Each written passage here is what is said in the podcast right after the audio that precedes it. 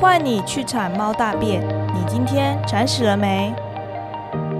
大家好，我是胖丁。我是拉斐尔。啊嗨，拉斐尔，这周回来啦，对对对对对，强势回归。上周怎么 了？绘图转身，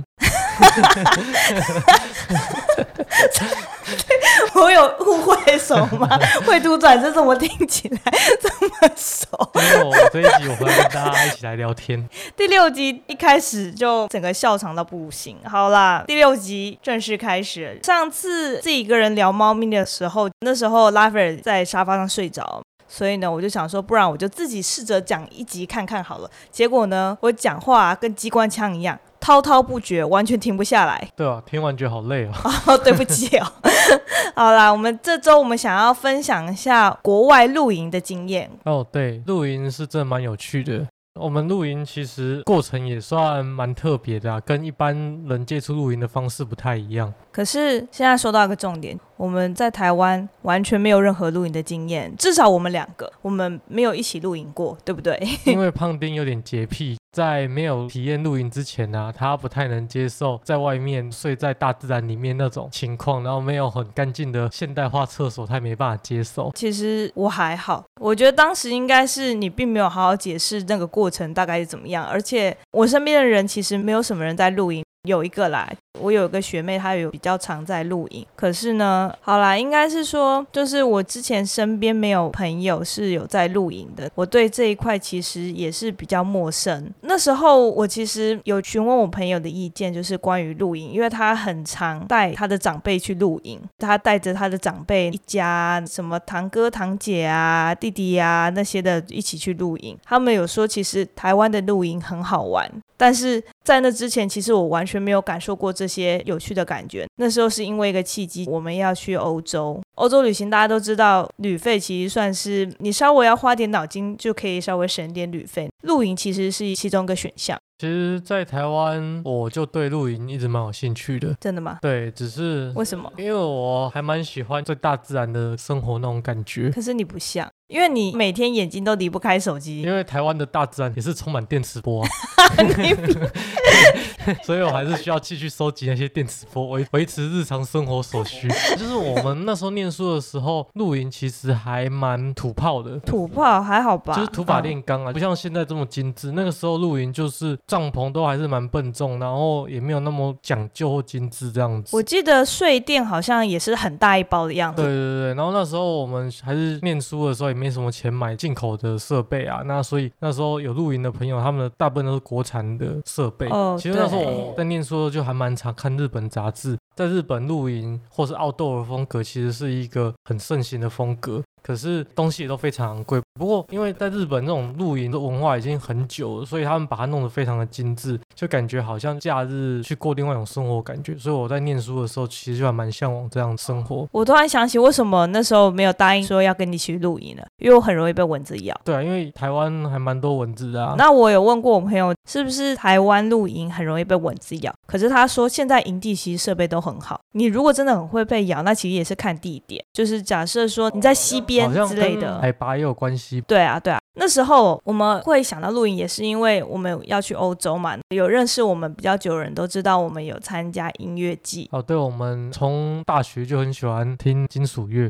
所以能够去欧洲参加金属乐的音乐季，算是每个听金属人的梦想吧。对啊，参加这音乐季啊，有一个还蛮有趣的活动，就是要在那边露营。当然，你也可以选择说去租当地的旅馆，可能是共宿，好几个人去住，去 share 那个房间之类的。可是其实我后来觉得啊，露营才是这个音乐季活动的精髓。对，因为在欧洲露营对他们来讲是生活的一部分。对那他们就是一个假日，然后在郊区的地方待一万人左右，然后一起露营个四天三夜。露营之余啊，还可以举办音乐季这样子。对亚洲这边其实比较类似的活动就是 Fuji Rock。有露营吗？有有，Fuji Rock 也有露营，Fuji Rock 就是比较干净，然后比较精致。可是到欧洲那边就非常的野，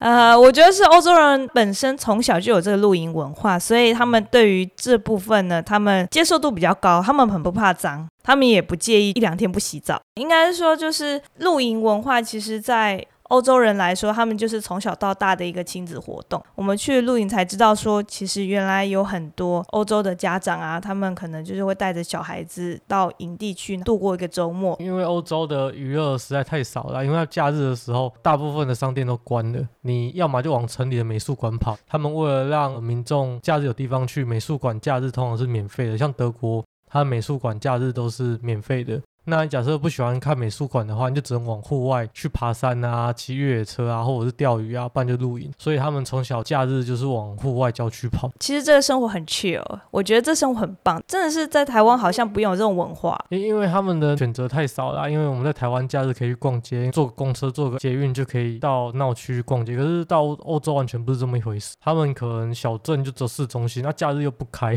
所以你假设不打 game 的话，也不看美术馆的话，也只能去户外。我觉得是亚洲太厉害，亚洲很会发明一些不一样的娱乐。对啊，因为完全不同的生活形态，我觉得欧洲就是完全另外一个生活的样子啊。对啊，我自己啦，后来去体验露营之后，我发现我自己是蛮喜欢的，而且有提到说，因为他们的娱乐很少啊，他们还会就是在露营中自己找乐子。哦，对，他们会有很多一些大地游戏，利用露营周边的东西玩一些小游戏，这样。你还记得我们第一次露营吗？我们第一次非常狼狈经验，而且我前几天啊，在准备露营这部分的时候啊，我翻一下我们的那个旅行照片，我发现啊，我们第一次露营的照片啊，几乎都没有拍、欸，完全没有。我想说，是怎么了？哦，我先说说我们第一次露营好，就是我们在台湾都没有露营过，对啊然后我们为了参加 Metal 的 Festival，就是重金属的音乐季，对就直接飞去德国。那是我们第一次去欧洲、欸，哎，对，然后那时候台湾去参加重金属音乐季的资讯很少，所以我们就只能上一些国外网站去搜寻，啊然后凭空臆测说会遇到什么情况。所以我们去的时候都非常紧张，然后也不知道要准备露营的设备，所以我们就在德国的慕尼黑我们是在 Nuremberg 租车，啊对我们在 n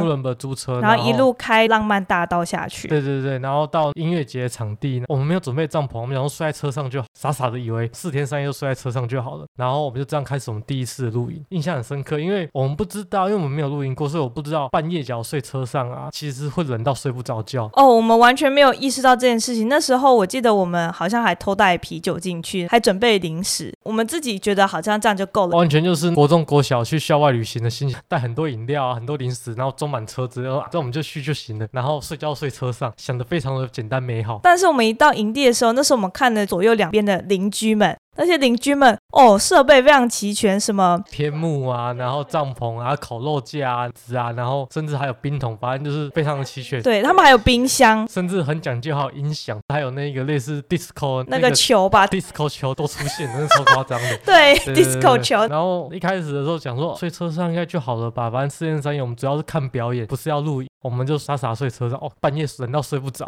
哦，真的是冷到睡不着，而且那时候是我们的蜜月行，对人家蜜月行动是打扮漂漂亮亮，然后去很棒的地方拍美照，但我们不是，我们就是在德国的荒郊野外受苦，而且那时候还没有收讯，对网络是没有办法连的、哦，就是完全断片这样子。我那一次租的车是在 Six 租的车 Benz A 一八零，然后 A 一八零有一个功能是床垫的加热，不是，是椅垫的加热功能，哦对对对对对，那是对椅垫加热功能。然后半夜啊，睡觉睡一半的时候都会被冷醒，因为那个地上寒气会透过车的底盘清醒你的身体，然后你就觉得哇好冷好冷哦， 受不了，只能开一下车，发动一下车，使用它的加热功能。但是我又不敢整个晚上都一直开着车。因为很耗油，很耗油之外，我又很怕二氧化碳中毒。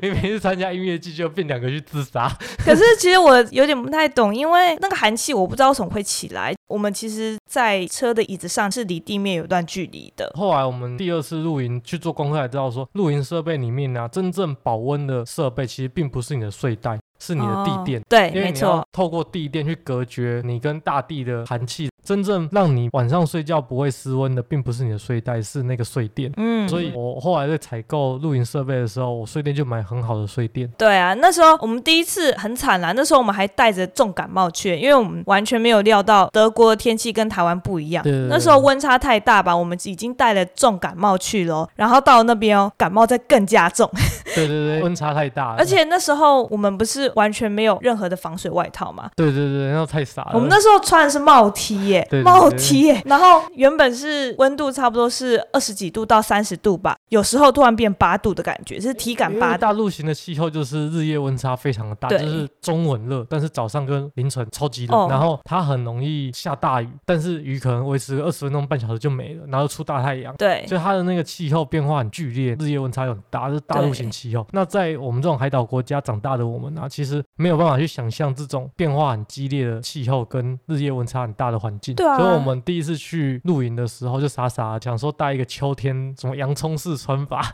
没有，那时候好像还没有那么讲究，那时候外套超随便的，而且我们连鞋子都没有去穿防水的鞋子之类的，所以那时候我们在音乐季啊，我们在露营的地方，其实有很多泥巴什么之类的啊、就直接沾到我们的鞋子和裤子上。 我那时候整个洁癖症发作，觉得真的是一切都非常的崩溃。 对啊，那时候还没去之前，就是完全不知道为什么登山的衣服或用品会那么贵，或者说，哎、我买这种 Gore-Tex 外套啊，会用得到吗？然后去欧洲那次露营之后，发现哦，天哪，这种机能性的外套或机能性的鞋子啊，真的超棒的。我在台湾完全不想买那种外套、啊，因为其实那种外套啊，通常台湾卖的都不好看。对啊，在欧洲选择很多，而且很容易进奥类。而且他们在欧洲买这些防水的衣服、外套或者是一些露营相关设备，其实都比在台湾买还要便宜。嗯在迪卡侬还没有出现的时代啦，那时候其实，在台湾买这些跟在欧洲买，它的价差是还蛮大的，所以我们那时候就没有打算在台湾先。因为在欧洲那些东西很容易打折啦，对啊他们换季很快，所以假设你有机会出国去欧洲，不管是登山或露营的话，你假如在台湾没有买外套，你可以在欧洲再买。你就是露营的前几天，先到城镇里面去他的运动体育用品店啊，去奥莱找找看，因为很容易打折，买到打折的 Gore-Tex 外套。那因为我们亚洲人身形又很小，假如是女生的话，你可以直接买大号的童装，对啊，哦真的对很啊划算。对我就是买童装，对不对？对对对，因为有很多那个衣服台湾都不太会打折，但是在欧洲，因为它选择太多，而且又是真的是日常用品，对他们而言就是平常就会穿的衣服，所嗯嗯以打折几率真的很高。对所以假设计划去欧洲旅行的话，然后有户外的活动啊，你可以提前一天或提前两天去城镇中心的户外用品店找找看，应该可以捡到不少便宜。不过那时候第一次，我们那一次过得真的很苦，但是也是印象超级深刻。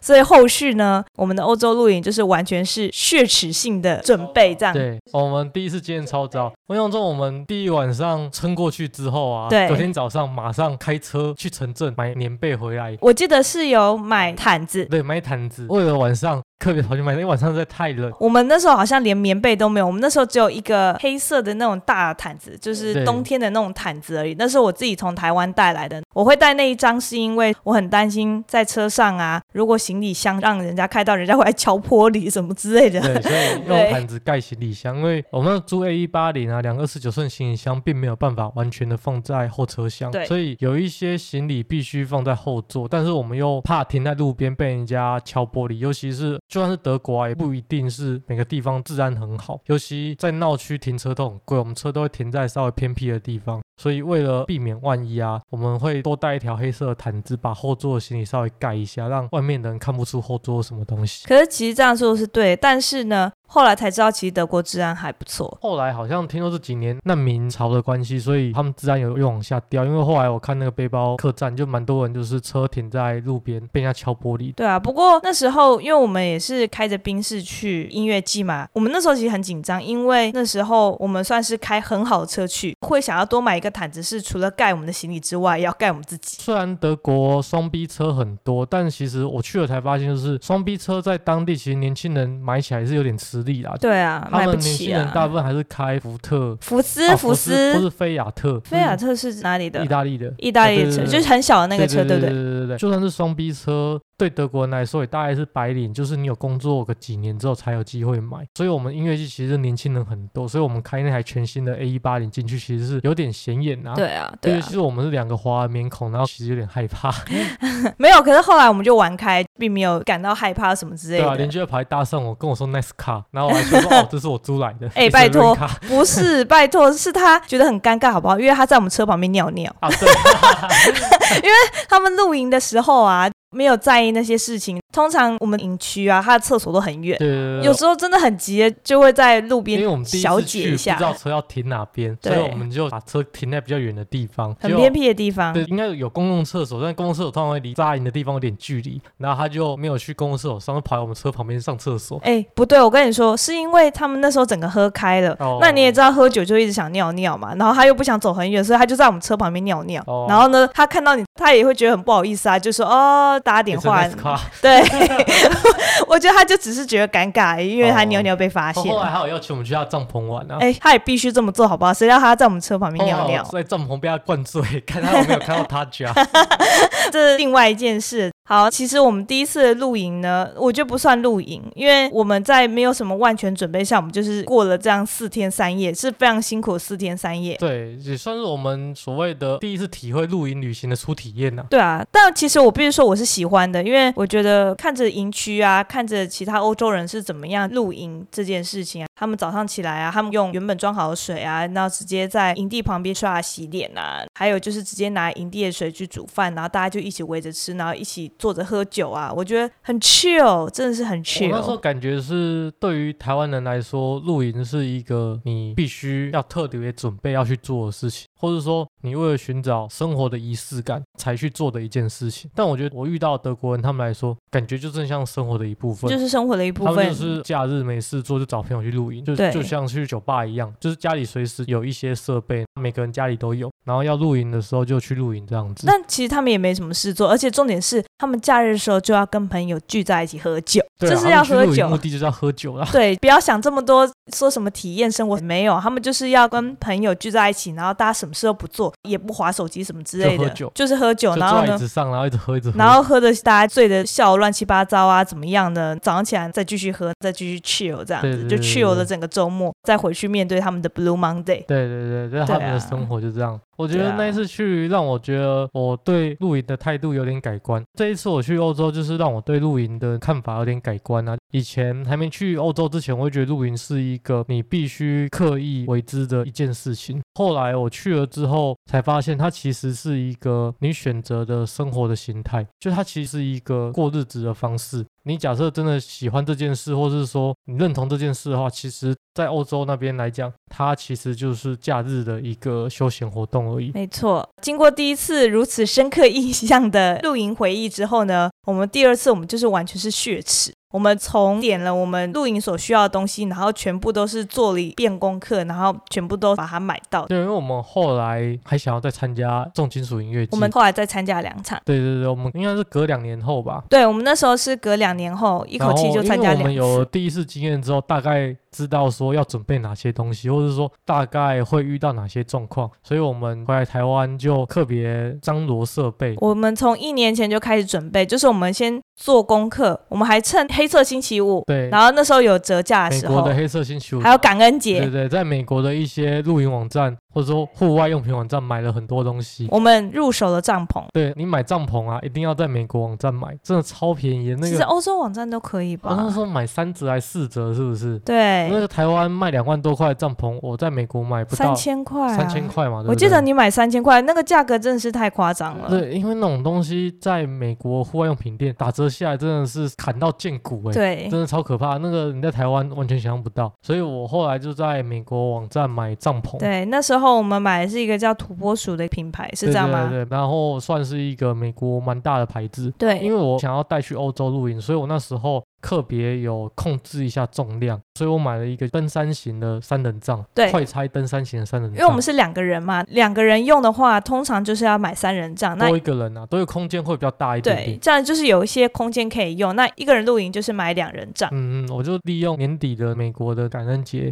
就是在美国买一个特价帐篷你。那时候买这个橘色，其实后来我觉得越来越耐看，而且我觉得这个颜色非常显眼，对啊、我觉得非常容易发生灾难的找时。候直升机找得到。哎，也不是这样说啦。 不过那时候我们的帐篷寄到台湾，寄到我们家的时候啊，其实我有一种很开心的感觉，因为那时候就是有试着把帐篷搭起来嘛，就有种好像是自己有有有小天地的 感很多人觉。买到新帐篷都在家里客厅搭帐篷。没有，因为这我们不会搭，我们是要练习试着搭。哦但是那时候搭起来的时候，躺进去的感觉就是哇，这就是我的小小天地，因为我买不起家，我买不起房子，那至少帐篷我还买得起。后来那个帐篷搭到我闭着眼睛都可以半小时内搭完，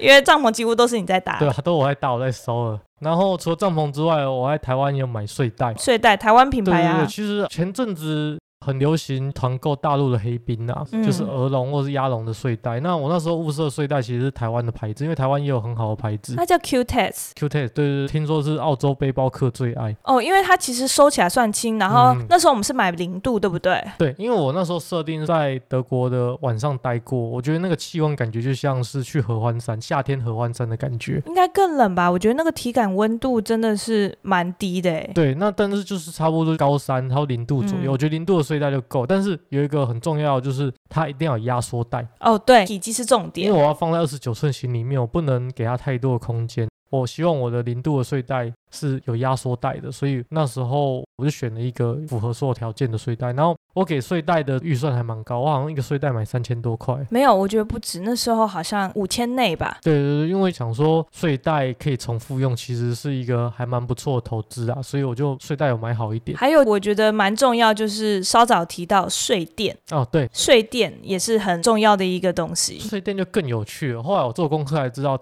国外大品牌的睡垫呢、啊都是台湾代工的。哦，没错，对，所以睡垫在台湾买反而是全世界最便宜的，就是你在美国买的价格啊都没有在台湾买便宜。呃我们那时候物色睡垫是一个台湾的品牌，嗯然后我们那时候也是先以体积为优先，体积嗯还有轻便啊哦，这那样，个真的很厉害，那个收起来大概只有一罐可乐大小而已。比可乐还要小。对对对，然后算是世界知名品牌，对但啊是它是在台湾生产，所以台湾的价格啊是全世界最便宜的。对我都在内湖买的，内湖有一区我知就道，我知专门卖道，露营用品的。对对对对对 很对，邪恶的一区。还有，我们顺便买了睡垫品牌的枕头，对啊对啊，因为都是充气的，一起买对，买。同一套这样子。不过那个枕头对我来说还是有点太高，因为那个枕头它充气起来它是有一定的高度。那那个高度其实我之后睡的时候啊，就是我睡一睡就头就会不小心滚到其他地方去，嗯就是我觉得没有那么好用，但是它也是不错，它就是有一定的支撑力。后来我们这一套设备啊，后来带着它去冰岛环岛露营了十天，嗯我，觉得这样的设定呢、啊还蛮 OK，因为我们在冰岛环一圈，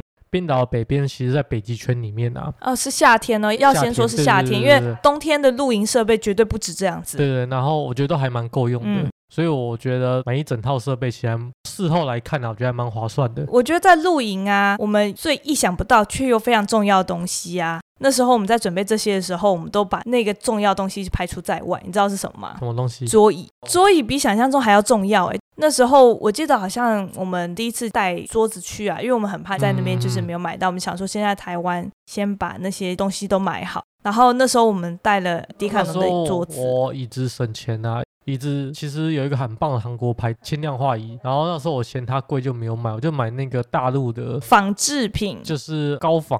对对对，就是很长得便宜很像的。我就觉得结构应该很像，然后后来我觉得其实就算结构长很像，但是细节还是有差。因为我后来去日本的登山用品店做，我还是觉得原厂的还是比较好。那时候我们使用我们的桌子和椅子啊，嗯然后我后来才发现，原来椅子的舒适程度它是真的有细微的差我异觉。得好的椅子是必要，因为你露营的时候，你很多时间都坐在那张椅子上。对不管你要看书、你要放空，还是你要喝咖啡，我觉得桌子也很重要，因为我那时候觉得我们的迪卡侬桌子太矮，然后就变成说我们的椅子坐得太深。我们那时候太小看桌椅这东西了。但对其实我觉得露营啊，桌椅是非常重要，因为你大部分时间都在那上面。而且其实啊，就算你搭好啊，你把一些东西全都拿出来，东西不要放桌子上，你的手机也要放桌子上。这些东西如果你没有挑好啊，嗯它就会造成你露营那个过程之有一些小小不方便。对啊，我那时候真的是太小看桌椅这件对事。我的经验是，桌椅其实是很重要，因为你大部分的时间真的都在那上面，所以我就觉得可以投资一点钱买好一点的椅子啊，对啊，这算一是个过来的经验谈。对啊，就是一个我觉得蛮重要的一个地方啦。还有那时候露营的时候，我们还有特别买水袋。嗯，原本其实我水袋我也是没有想法，我就想说就是买那种很大容量，它是可以折叠的那种水袋。可是后来呢，我觉得我们那个水袋在实际使用的时候太笨重了，对哦太难带了。呃我们买这种折叠式的水桶的水袋，我觉得没有很好用。其实好用的是可以吊起来的。那个叫 shower bag，对对对，对它算是有一个算莲蓬头吧，对然后它是挂在那个帐篷上，就是等于说它是挂在你的银柱上，然后等到你要用的时候，你就从高处对对把对水打开来用，这样对子。那个实际使用会比就是像水桶的那种好用非常多。对啊，因为我们那时候水袋是折叠的嘛，它只能放在地上，所以等于说我们要煮饭要干嘛，我们都是一定要就弯下腰来取水这样嗯子，很接近地上。后来我们买东西的过程哦，还不止这些，我们为了把装备买齐 啊，还特别飞了一趟东京。哦，对，我们特别飞了东京，然后我们把我们理想中的锅具、还有刀具、什么砧板啊，都一口气对把它买回是为来。了 Snow Peak。对，因为后来就是对于露营品牌，就是做了很多很多的功课。对因为我是 Snow Peak 粉啊，所以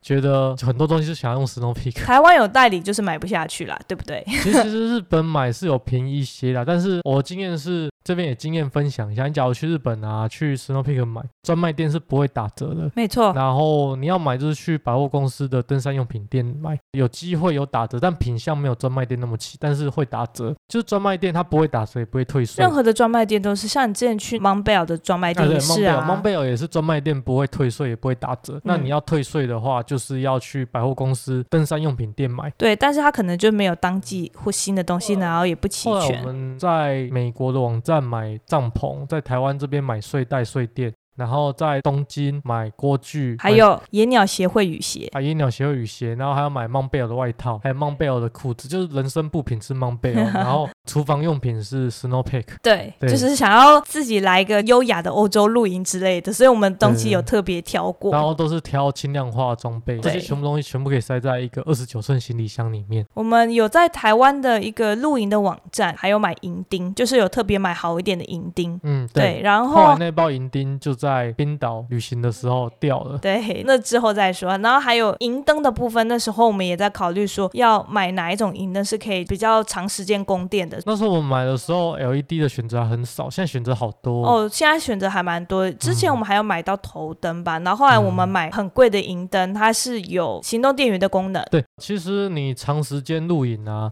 最麻烦其实就是电力的控制，因为你假如去一次露营七天的话，你可能在郊外七天，那你要怎么样去让你的电力设备都是充足的？因为像我就是离不开手机，怎么样有很大量的行动电源，就是一个课题啦。所以那时候我在买灯的时候，就有刻意买大电量的灯。嗯，对它假设不当灯的话，是可以当行动电源用。对。其实我觉得灯也算是蛮重要的、啊，因为在营地的时间呐、如果到晚上啊，基本上那边也都没有什么灯。嗯，那几乎就是都是黑的，不然就是它的路灯啊，它路灯与路灯之间范围欧很洲露大，营真的是很郊区啊，就是把你丢在野外啦。它所谓的营地，其实就是有个地方让你可以洗澡，对，然后有个地方可以让你洗菜，就大概这样子而已。所谓的露营，他们就是提供地方可以洗澡啊、用水。有干净的水可以用，如果贴心一点，它还会有那种充电站。嗯，其实就这样子而已。然后网路不一定顺，网络几乎不顺，而且其实我们露营的那块田，它就是麦田呐、然后平常就是有放牛在那边嗯我犁们参田加这样。 festival 露营是这样子，其实它的营地其实并没有那么的困难，他们都会整理的，就是好好的，就是草皮那些他们都会除草啊这样子。嗯但是我们在音乐界露营其实是比较困难一点，所以才有说准备这些其实是预防一些有可能会遇到的状况。后来我们全部的设备啊，那时候我提到全都买轻量化的设备，所以就可以塞在一个二十九寸的行李箱，然后控制在我们那时候控制在二十三二十之公，对内。对对，就是刚好一个行李箱全都露营设备，然后哦公斤数跟体积都刚好符合。哦，其实我觉得蛮强的，因为那时候我们从做功课啊，然后到买齐这些设备啊，全部都是以轻量化跟能带得出国为优先，嗯而我们真的做到，所以那时候还蛮对爽的。后来我们那个行李箱跟着我们去了非常多地方，没错，我们后来后面好几次长途旅行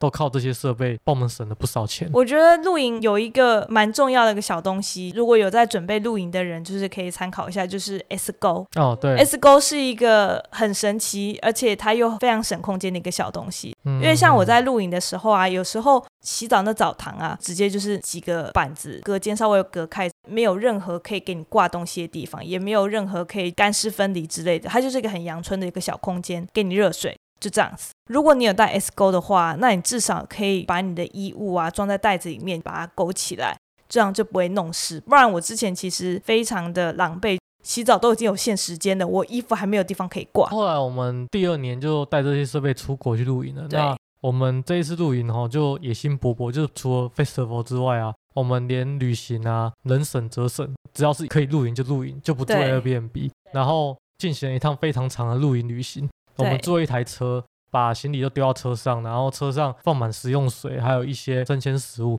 但是因为没有冰桶的关系，所以食物也不能放太多。然后我们就这样子开着车，然后做公路旅行。我觉得非常开心的事就是，我以前在台湾都会看一些日本露营杂志，露营杂志都会那种很美的那种露营营地的照片啊，非常的大自然，然后在那边过一个非常舒服的生活。我觉得那种条件在台湾的营地啊非常难达到，因为毕竟土地的辽阔感是有差的。台湾的营地很容易营帐跟营帐之间又靠得很近，所以互相影响。可是我在澳洲露营的啊，随便一个营地就完全就是像杂志一样。因为我们没有在台湾露营嘛，所以其实我们也不能断定所有台湾露营可能很狭小之类的，因为或许他们有更多说很不定好有的很棒的营地啊、对，只是我们没有真的体验过。对于第一次露营的我们来说啊，我们在不是音乐季的时间，就是在欧洲露营。那时候我觉得一切都非常新奇，而且我们会开在高速公路上，有看到一些露营车，然后我们看到那车都觉得哇，好向往哦，感觉这是超棒的退休人生， 就是对买一台。对对露营车，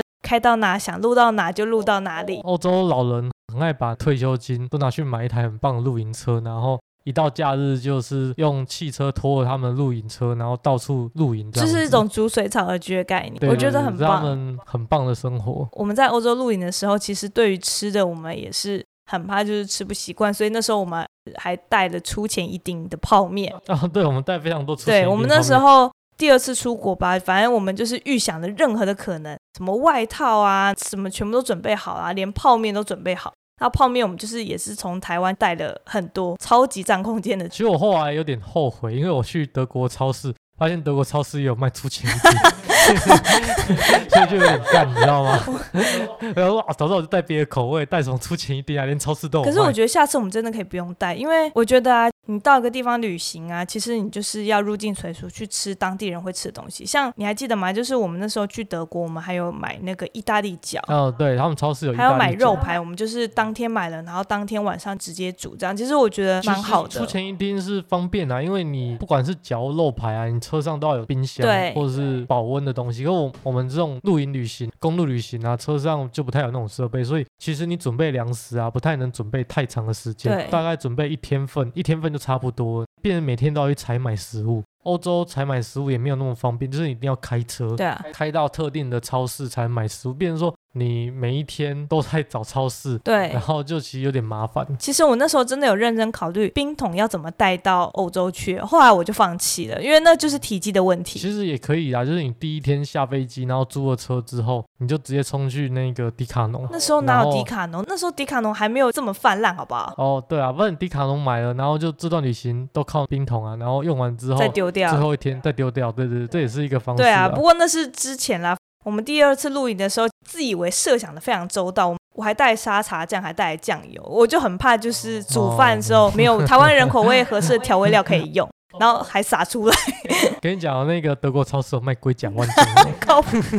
太可恶了，太可恶我有了。注意到，我好像有卖龟甲万 酱油。对我那时候为了带酱油，还想办法去买那个后来罐你知子，道我在冰岛啊，也有看到龟甲万酱油，哦，是人家遗留下来的吗？不是是超市有卖。什么都有龟甲万酱油超强的，你知道吗？难怪这个酱油很多欧美人都知道。哦，对不对过对对我觉得还蛮好玩。那时候我们第二次露营的时候，就有看到很多一个家庭带着小孩，然后他们就是在那边露营，露了三天两夜。我们去了营地啊，它除了有一区给你露营之外，它还有一些水上设施。哦，对还，有，你可以就是划你自己的小船，因为他们除了露营之外，也还蛮流行带那种充气的独木舟，哦然后你可以自己去划，哦，我们去了德国那个营区，还蛮美的。它是很多都很美啦。在湖旁边的营区，就是你开车进去之后，把车停好，就在车旁边可以扎营。然后你扎完营啊，你那个营就是可以直接看到那个湖，对，啊，超美就表示的。你睡觉早上起来的时候，可以在湖边看日出。这根本就是营地的寒碧 楼。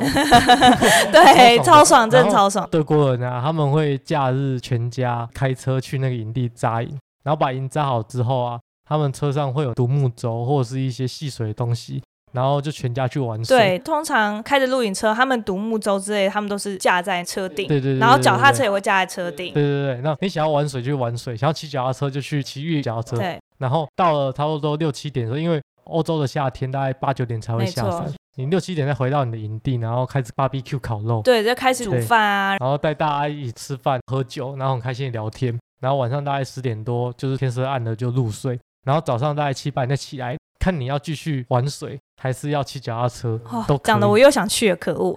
对，然后他们就这样子过一个非常 happy 的周末。对，感觉好像没做什么，可是实际上我觉得就是一个心灵的富足、哎，对，因为他们大自然真的很美，就是你会觉得很放松啊、我觉得最棒的是是欧洲没有蚊子、哎，我在台湾超容易被蚊子咬的，然后我在那边穿着短裤啊，超爽的，完全不会被蚊子咬。真的，我在那边真的是体会到就是什么叫过生活。哎、那真的是过生活，在大自然中度过一天的感觉，我觉得非常的棒。因因为你那种经历，你在亚洲这边可能要花很多钱，或是要花很多心力到很深山里面才能去达到。我觉得民族性也不同啦，因为亚洲这边就是步调真的就是比较快。简单来说，欧洲人比较懂得如何放空，那亚洲人其实很常都说哦，好想放空哦，但是呢，那种都不是真的放空，那种的放空比较像逃避，逃避一件不喜欢做的事情才会说我好想要放空哦。因为真正放空就是你什么都不做，去享受当下，什么都不想。对啊，那时候我真的是感触良多。我觉得最大的收获是心灵上的收获。对啊，我觉得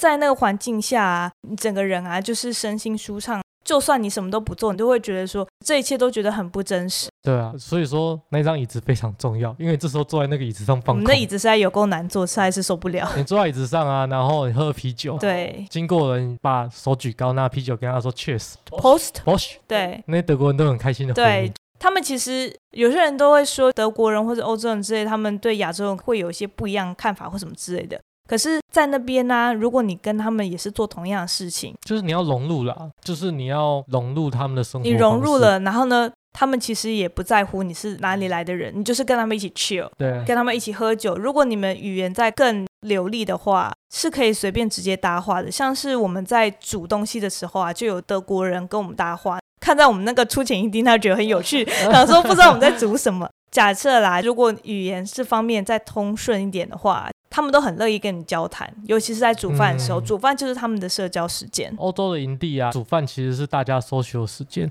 他们会有一些长椅，就是在营地的旁边会有一些长桌长椅。假设你没有准备那么多桌子椅子的话，你一定会煮完之后拿着食物到长桌长椅用餐。，对，然后变成说你等于是有点半强迫的是跟陌生人要并桌。，对，那并桌的时候，大家就会先自我介绍，哎，Where are you from？然后之类讲讲话之。开始聊起来类的那。因为露营大家都很 chill 啊，大家都会喝酒，所以其实大家就是很放松的聊。就算你的英文没有那么好，或者是说他母语也不是英文的话，大家还是聊得很开心。对，像我遇到意大利人或法国人都很开心，因为哦，他们真的超爱聊天的。对他们真的超爱讲话，而且尤其是意大利人非常喜欢撩妹，他们非常喜欢逼着亚洲人跟他们一起讲意大利文，他们很喜欢逼人家讲意大利文。有，在露营遇到的人啊，跟你在饭店或是在青旅是遇到的人是完全不同其的实类型。青旅遇到人也是很有趣，只是我们比较少去接触这个，因为我们我们后来还是选择露营居多。嗯，嗯，呃，嗯我自己啦，关于住宿这部分啊，不管是露营还是住饭店、住青旅，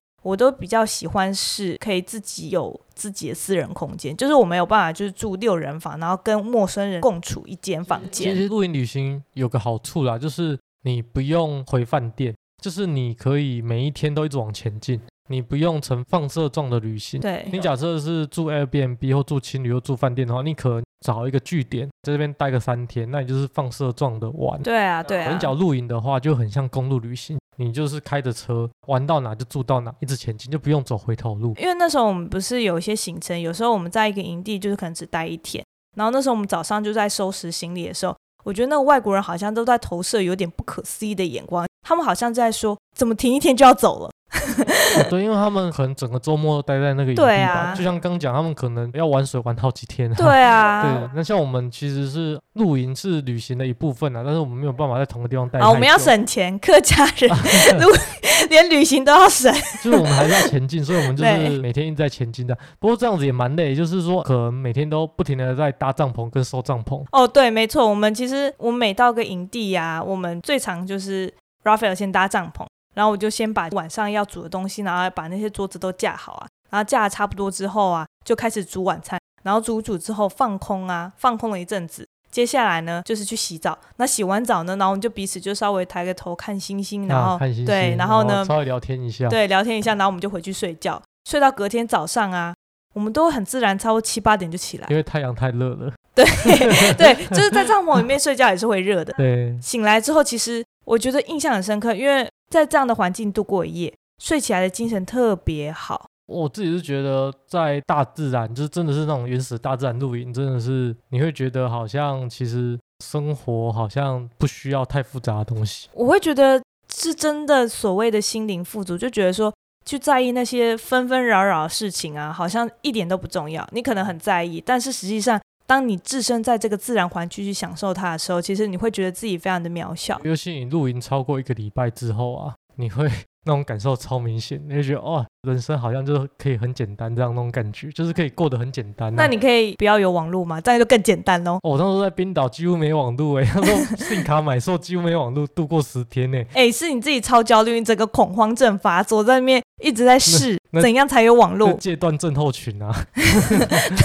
你要更有决心一点好吗？ 哦，对啊，哦，我自己是觉得露营这个过程是我可以说是自我疗愈的过程嘛，因为我们在台湾呢、其实因为生活和工作关系步调又快，其实很少真正的放松，应该说一鼓作气带着行李飞出国。后来我才发现，我们做这件事情对蛮多人来说，其实算是蛮进阶的事情，很就是向往吧，应该说他们可能会觉得说去欧洲露营并不是一件很容易的事，但我必须要说，没有你想象中那么难，真的。，对，其实一点都不难你，只要行李带的够就可以出去。出去之后租一台车，也不用特别说要住什么营地，你就是 Google Map 上面搜寻 campsite，就是搜寻 campsite，然后就会可以找到市中心的郊区就会有营地。其实，在欧洲啊，营地的选择非常多，而且嗯，我觉得评价其实都是大同小异啦，对啊只要不要看到负评非常多的那一种啊，富平很多通常都是因为要么没网路，要么没热水通。常写负评就只在意这两个对，啦。就是要热水，要网路。对你只要有热水有网路，就不会有负评但是有时候网络不一定，那热水的问题比较重要。啊。热水真的是运气耶，对啊，有因为些营地真的是没热水，真的只能洗冷水澡。对哦，我们有好像有洗过几次冷水澡，对不对？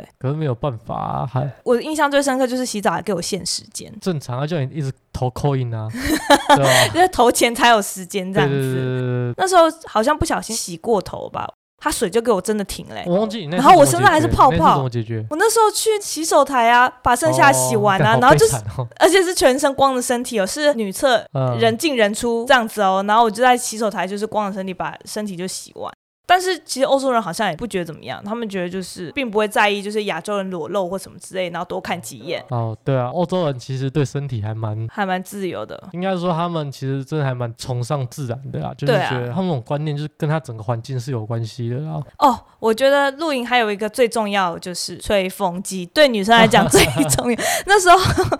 第一次在德国露营的那时候没有吹风机，我们就这样头痛痛了三四天，因为就没得吹。第二次呢，我还是没有准备到吹风机，所以后来我不是就在电器行有买一个欧规的嗯可吹是风机吗，那是后来，那一开始你知道我怎么吹吗？不是那个厕所都会有那个吹手，把手吹干，哦哦我就头塞在那个 把手烘干的那个烘干机那边，而且你知道 ？吗你好像游民哦，而且我要说，就是烘干手的那个机器啊，因为欧洲人都特别高大，对哦所以对我来说身高是刚好、欸。 靠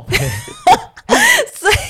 我就是在那边，我就是撸了我的头，撸了半小时嗯吧，才把那个头吹干。对，那后来受不了，我就跟 Raphael 说，不行，我一定要吹风机。女生真的不能没有吹后来我风机。们好像在在德国的电器行就买了一个小只的吹风机啊，二十欧，二十欧，哦，完全好 for- 用呃哎、就是完全 for 欧洲旅行用的啦而。且是真的好用，然后风力也还蛮大的。对对对，二十欧好像是土耳其人的电器行买的，是不是？没有啊，就是百货的那个电器行、啊。忘记了，反正就是买便宜的。我跟你说，那时候我们还特别选便宜的，然后又小只的，啊那对个对是对最对便宜的对选择。对对对对，然后啊想对说可以啦，就回是本啊够也用就也好用。蛮多次回本的。对啊，回本啦，很值得，好不好？然后呃，我们在营地都煮什么吃？呃，刚有提到煮泡面，那泡面其实是最安全的。当然你不可能每一餐都吃泡面，我们都会去开车去超市，然后买一些调理好的肉。对，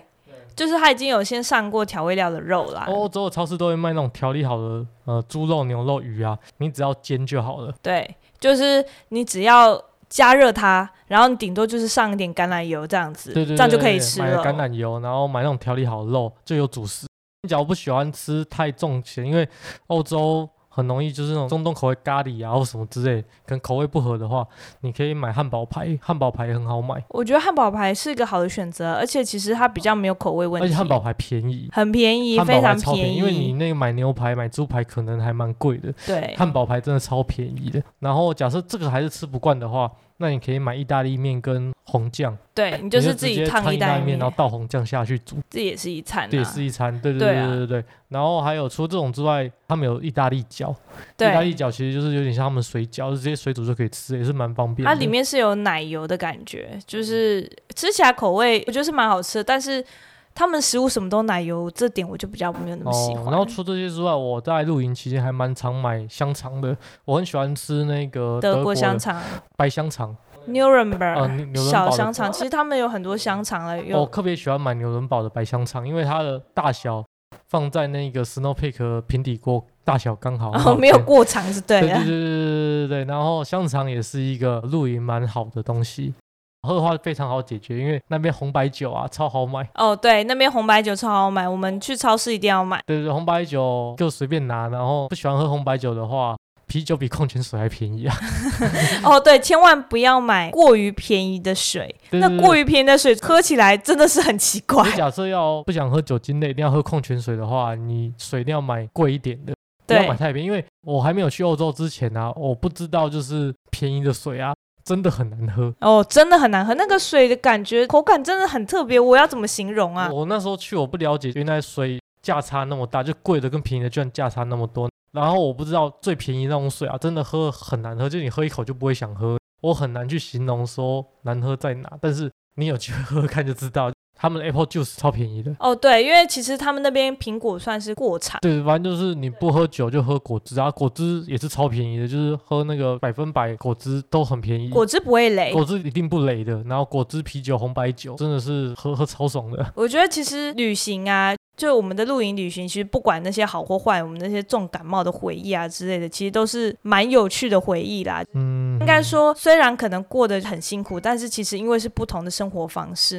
在我们心中，其实我们也觉得就是一个很就是难忘的你回忆、啊。越辛苦啊，然后越冒险啊，留在脑海里的记忆越深刻。对啊反，而过得太舒服的旅行，可能就没有这些回忆这么深刻、对啊，，就是如果说你可能每天都住饭店，都是吃很好的馆子啊之类的，就反而就少了那一点机会去体验在地那些文化这或者样。是那种冒险的感觉。对，反而像我们这种有点误打误撞，或者是豁出去了，反而回来记忆满满，就到现在好几年后还是印象很深刻。对啊，而且真的又好想去露营，可以吗？